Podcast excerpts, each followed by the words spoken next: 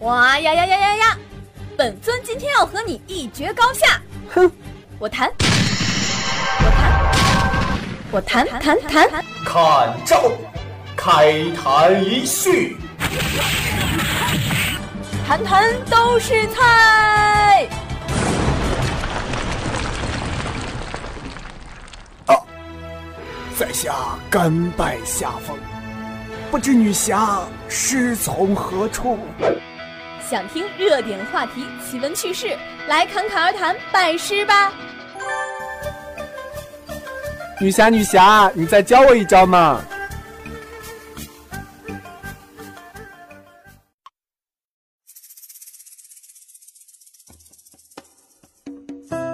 同学你好，请问你的母校是哪所学校呢？邳州市运河中学，盐城景山中学，嗯，江苏省常熟中学，那个内蒙古呼和浩特第二中学，福建省厦门双十中学，呃，那个安阳一中，江苏省运河中学。你现在还会经常回到你的母校吗？啊，会的，见习的时候才在那边。太远了，回不去。当然了，我们家就在旁边。会啊，每个一年回一次吧。放假的时候会。哦，不怎么回去。呃，离得特别近，想去就去了。你喜欢你的母校吗？是我喜欢，当然喜欢啦。呃，凑合。当然喜欢，当然喜欢。喜欢。为什么呢？嗯，因为我觉得它很美，而且它见证我奋斗过的时光。它因为那边有着我很多美好的回忆。还有我一些尊敬的老师，在那边有好多发生了好多事啊，好多回忆什么的。我一直在那生，在那长的，我那儿有感情啊。等待着下课，等待着放学，等待游戏的童年。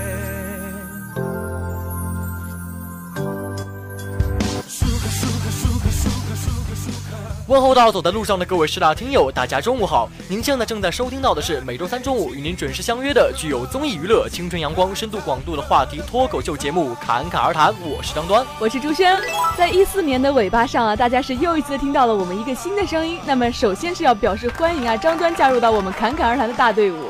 那为什么到现在大家才听到这个叫做张端的男主播的声音呢？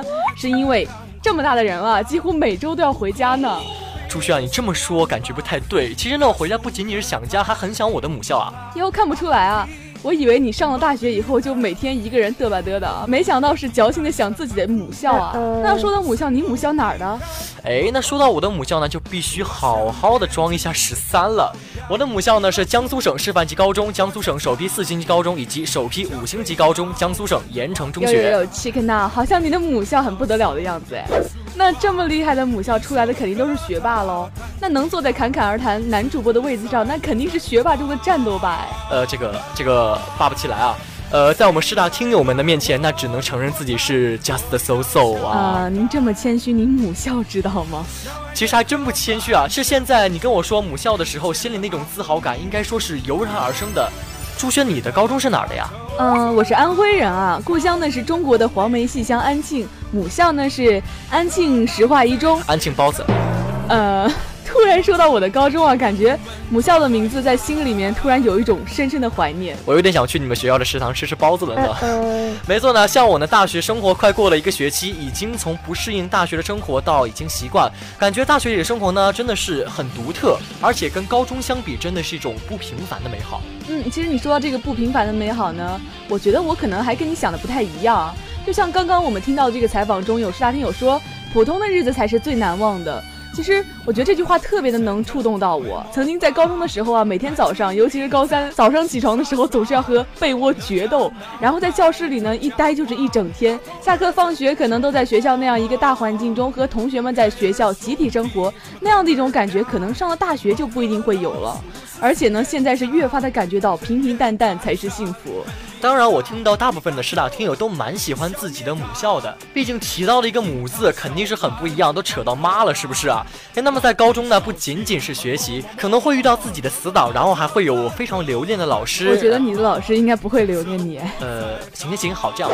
那好，总会有对自己感觉到非常重要的人吧，对不对？对不对？高中那段有点小幼稚和小成熟的岁月，还是蛮值得去回忆的。嗯，因为这些小幼稚呢、小成熟，毕竟都是母校这样的一个环境去给的，不管。说在这个学校里，你会遇到什么样奇葩坑爹的事情？或者说一些你在学习上、生活上遇到的一些挫折。但毕竟对于我们来说呢，母校都是一个归属感很强的地方。所以呢，听到我们这个采访啊，你知道采访的时候呢，我一提到母校，然后大家说的根本就是停不下来啊，因为真的确实有太多太多值得怀念的东西了。来，赶紧和我们一起听一下，对于母校，师大听友们都有什么样的难忘的小故事。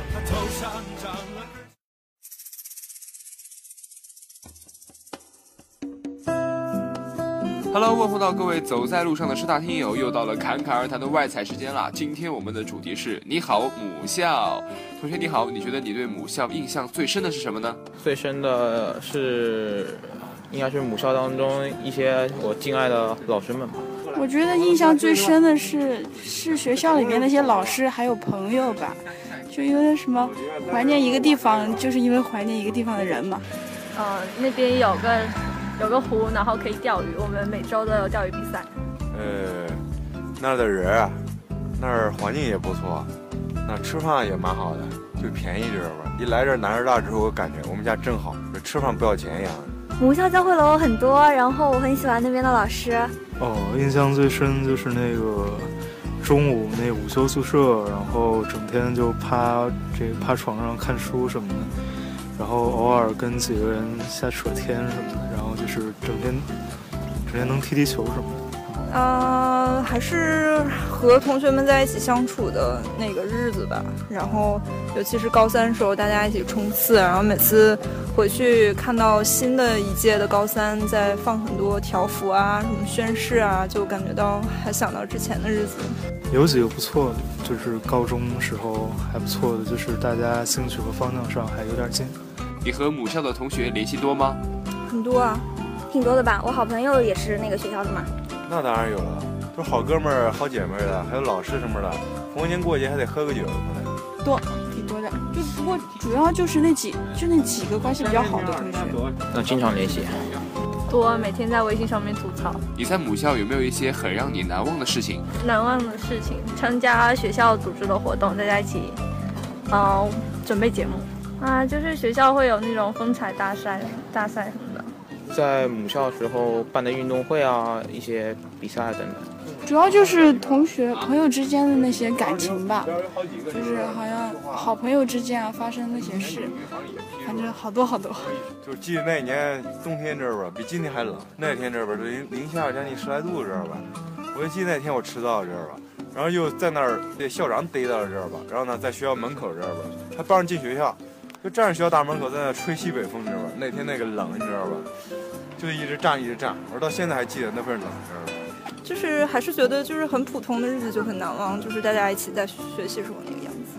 那是我们高考前那个，是一一年冬天的时候，考试前，期末考试前，呃，我们在那边打雪仗。那天下雨了，那天正好期末考试，然后。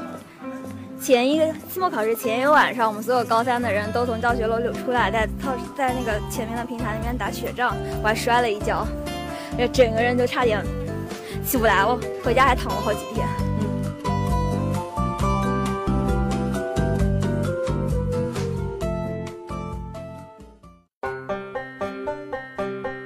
好的，欢迎回来，这里是具有综艺娱乐、青春阳光、深度广度的话题脱口秀节目《侃侃而谈》。今天和十大听友聊到的话题就是“你好母校”。你好母校，刚刚听到了这个关于学校印象的这个话题，其实说的内容还真的是特别的多啊。比如说，呃，高中的时候最常说的老师啊、同学啊，还有学校里的饭菜啊、学校的环境之类的。哎，你刚刚提到环境啊，嗯，那我就其实还真的蛮想说一下我自己的学校了。我的母校环境可以说非常的棒。因为我的母校呢有一个小楼是当年新四军的工作旧址，到现在呢还在一直的保留，还有一口三国时期的井，然后学校呢有很多很多的树，还有一个湖，我们称它叫少仙湖，里面有各种各样的鱼，还有乌龟啥的。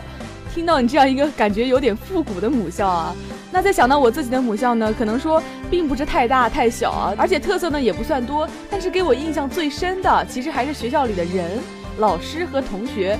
印象尤其深的是，我们会给一些老师起一些绰号啊什么的。比如说，我高中的数学老师呢，每天都是笑嘻嘻的，我们都会亲切的叫他牛爸。有些可能会对你比较严厉的老师，也会有一些比较好玩的绰号。其实我的老师呢，可能说他没有什么绰号，但他名字就特别好玩，他叫谈得来。为什么呢？因为他当时的名字叫谭阳，后来学。因为谭那个字是有两个火嘛，言字旁，嗯，然后呢就会觉得火太多了，要一点水和木，然后想有木一个谭一个来，好谈得来，就这样出来了这样一个。Oh my god！其实你要说到老师啊，我突然想到一段子，你还记得高中的时候有一段就是写各个老师一回头的这样一些小段子吗？这个我当然记得了，我刚刚一直都在说。语文老师一回头，鲁迅刚为孺子牛；数学老师一回头，六元六次都能求；英语老师一回头，满口洋文跑全球；物理老师一回头，一根杠杆撬地球；化学老师一回头，二氧化碳变汽油；劳动老师一回头，破铜烂铁来走秀；体育老师一回头，黛玉也能踢足球；政治老师一回头，全班同学都梦游；美术老师一回头，蒙娜丽莎也风流。嗯，现在听你讲到这么多的老师呢？感觉真的是满满的都是怀念，不是有人说吗？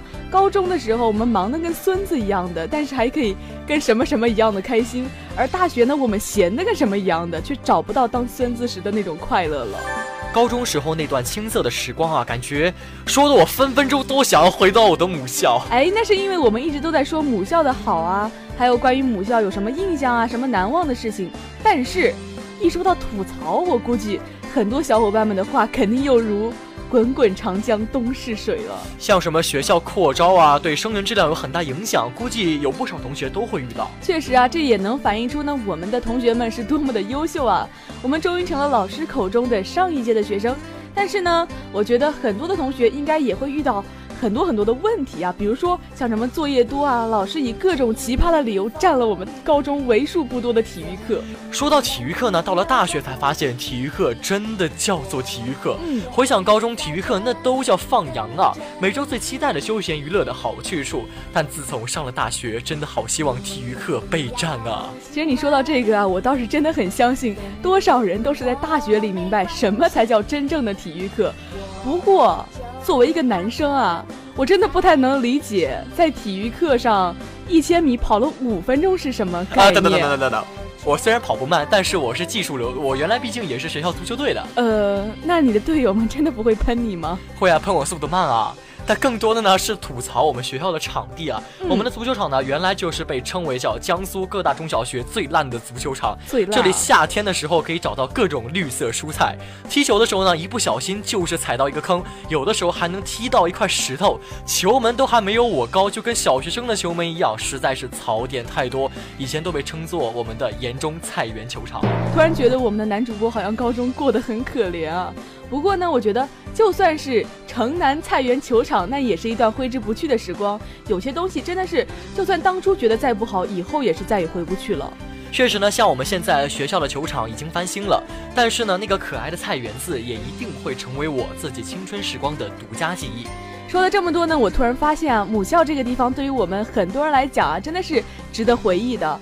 有很多人说，大学之后玩的最好的还是高中的那群小伙伴，最纯真的记忆也是在高中。大家为了同一个目标而奋斗，高考完了就是各种开心，各种疯。但是，比如说像我作为一个大一的新生来说呢，可能和高考之间的联系还是蛮紧密的，还是有那样一个非常。就是很有画面感的记忆，但是有很多同学毕业的时候呢，并不是说非常的开心，因为告别了母校，总是会很舍不得。网上呢看过一组很感人的漫画，高中结束之后与好朋友互相分别，可能以后互相再见面都会有点尴尬，而以前偷窥过的那个喜欢的人。没有说出去的话，似乎也不用再说了。哎呦呦呦，好像是说到我们侃哥心里深处的那个角落了。但是说起来还是蛮现实的，我们大家呢都是要走向未来，过去再留恋再舍不得，也还是要向前看。作为我一个大一的新生狗，我觉得可能还是会很留恋母校。但是有人曾经说过这样一句话，非常的感动到我。嗯，什么是母校？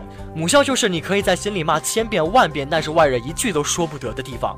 至少呢，母校不管怎么样，我们对它有什么样的抱怨和吐槽，但至少他把我们送进了一所大学。没错。而且母校除了给我们记忆和留恋之外，本身对我们身心有着是无法抹去的影响。所以母校是改变了你，是吗？是把我变成了这副模样。我们学校宗旨就是给学生的终身发展奠基，而且确实觉得啊，像我们学校的校风就是非常的自主，然后自主学习，用适合自己的方法，而且学生的能力普遍也都是很强。感觉你说的好官方啊！不过说到高中的学习呢，我觉得应该是每一个高中的重中之重，尤其是高三高考年。嗯，说到对于高中的印象比较深的、最具有代表性的，那肯定是高考了。而且呢，我觉得现在最能勾起大家对于母校、对于高中回忆的，应该也是高三年高考年。而记得高考，一定也不会忘记那些年我们班都曾贴过的那些标语。励志型，现在多流汗，考后少流泪，不苦不累，高三无畏，不拼不搏，高三白活。不像角马一样落后，要像野狗一样战斗。破釜沉舟也要搏他个日出日落，背水一战也要拼他个无怨无悔。文艺型，对于世界我微不足道，但对于我自己我就是全部。通往清华北大的路是用卷子铺出来的，每一个不满意的现在都有一个不努力的曾经。我的眼里只有你，大学。现实型，熬一个春夏秋冬，享一生荣华富贵，拼十载寒窗，赢一生荣光。此生只为高考狂，冲进重点，小爹娘。拼死行，只要学不死就往死里学，宁可血流成河也不落榜一个。我拼命，我怕谁？春风吹，战鼓擂，今年高考谁怕谁？提高一分，干掉前人。调侃型，两眼一睁，开始竞争；两眼一睁，学到熄灯。进清华与主席总理称兄道弟，入北大同大家巨匠论道谈经。没有高考，你拼得过富二代吗？吾日三省吾身：高否、富否、帅否？否，滚去学习。其实啊，除了这些励志的标语之外呢，还有一段也是很经典、很感人的寄语。你们再看看书，我再看看你们。你们都长大了，要飞走了，那就走吧。外面有更宽广的世界，但是要记得常回来看看，看看老师们，看看母校。匆匆那年，从指缝里不小心溜走的，只属于高中和母校的美丽时光。对于高中，对于母校，留给我们的是太多磨灭不掉的记忆。一起来听听师大听友都有什么想说的。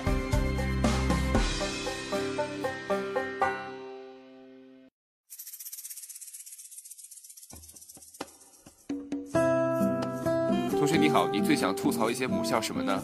就是现在那个湖被填了，然后学校一大片地要划出去开放成开放公园，因为本来是我们学校的后花园，而且它之前呢那边那个公园是不对学生开放的，给它围起来了，就用湖隔开了。它有，但是只能看。这体罚嘛，咱还是在教室里边体罚呗。哦，还好。对吐槽的，我只能说今天的作业和压力确实很大。没有什么想吐槽的呀？吐槽就是跟不对，跟教育局穿一条裤子，然后严重这个影响了这个自己的进程和什么。然后因为因为就是这种一中和教育局关系特别近，然后所以教育局只要下达一个什么，就是一中都会严格的执行。所以就是就是该补课的时候不补课，不该补课的时候然后偷偷补，就特别扯淡。呃，吐槽母校的扩招吧，就是现在已经。嗯，为了发展，然后就招了大概有将近三十多个班了，然后学生的质量有一点点下降，所以我不太喜欢这个。你觉得母校对于你来讲意味着什么？呃，应该是过去的一些回忆或者是荣耀吧。反正是一种经历，一种回忆吧。还是还是说对母校，我就之前见习回去学校，就感觉里面的同学啊，都不是以不是以前的同学了，老师呢也都是换了一番，就老师都去其他校区了。所以感觉就是，虽然说以前是在这个校区，但是里面的人都都不一样了，所以感觉心情还挺复杂的。呃，意味着人生中最美好的一段回忆。是母校嘛，你看最起码占一母的，对不对？这是母一扯扯都扯到自己妈了，对不对？这妈的感情呢，不知道有多深啊。所以一时半会儿说吧，就反正蛮好的，蛮深的那种感觉。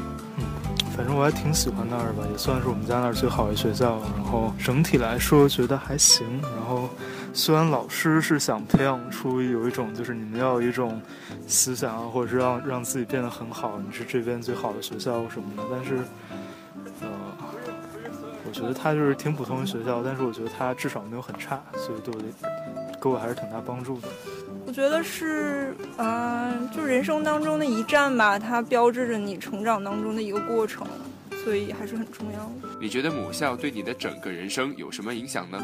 呃，首先他应该说说成功的把我送到一个大学，然后是我成功路上的一个阶梯吧。然后在知识方面有着非常大的丰富和改善，然后包括在性格上培养了一些坚硬的不拔的一些意志品质吧。他把我变成，就是我学会了自己规划自己该做什么，而不是说被老师追着你要干什么。就自主规划时间吧。